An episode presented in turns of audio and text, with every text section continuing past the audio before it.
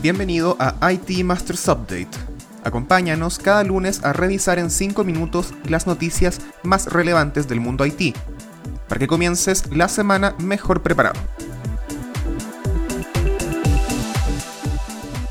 Esta semana, Colonial Pipeline Company, encargada de transportar casi la mitad de todo el petróleo y el diésel consumido en la costa este de Estados Unidos, se vio obligada a cerrar sus operaciones tras un ciberataque hace unos días.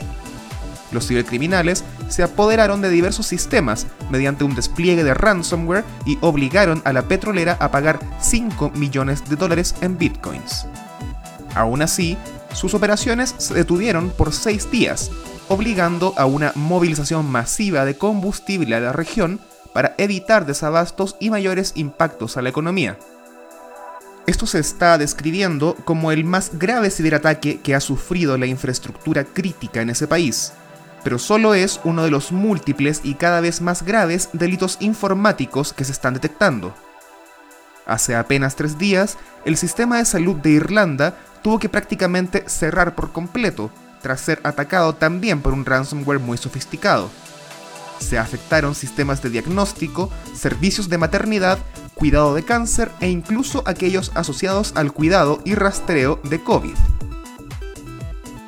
DarkSide, el grupo responsable por el ataque a la petrolera de Estados Unidos, emitió un comunicado donde dijo que sus objetivos no eran crear problemas para la sociedad, sino solo ganar dinero. Por más capitalismo tardío que esto suene, lo cierto es que revela el desprotegido estado en que se encuentran servicios esenciales para el funcionamiento de la sociedad. Y si en esta ocasión los ejecutores no querían causar daño, nada parece impedirles a aquellos que sí quieren causar daño cumplir sus objetivos. Y continúa la polémica en torno al Padrón Nacional de Usuarios de Telefonía Móvil, PANOUT, esta semana, el Pleno del Instituto Federal de Telecomunicaciones aprobó por unanimidad presentar una controversia constitucional contra algunas disposiciones del PANOUT. Esto implica que la Corte Suprema deberá decidir si son válidas y aplicables. Los funcionarios argumentan que las reformas que habilitan el padrón contienen elementos que podrían contraponerse con el mandato del IFT de garantizar los derechos contenidos en los artículos séptimo y sexto de la Constitución, así como de favorecer el acceso a los servicios de telecomunicaciones que son derechos fundamentales, además de significar elevados gastos que no estarían contemplados en el presupuesto, esto implica que no podrían destinarse recursos para instalar, operar, regular y mantener el padrón. La controversia se sumaría a las objeciones de una serie de organizaciones de toda índole, que acusan elevados riesgos para la privacidad y el gasto público. Finalmente, con un comportamiento superior al de la economía nacional, los sectores IT y de telecomunicaciones registraron un crecimiento de 2.6% y de 1.6% respectivamente durante el primer trimestre de 2021, todo esto de acuerdo con el reporte de tecnología y negocios de Select.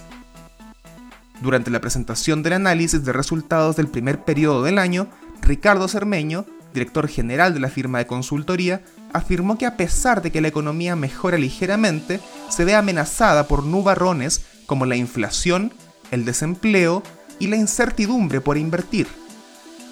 El INEGI informó recientemente que en marzo el Producto Interno Bruto registró un retroceso de 2.9%.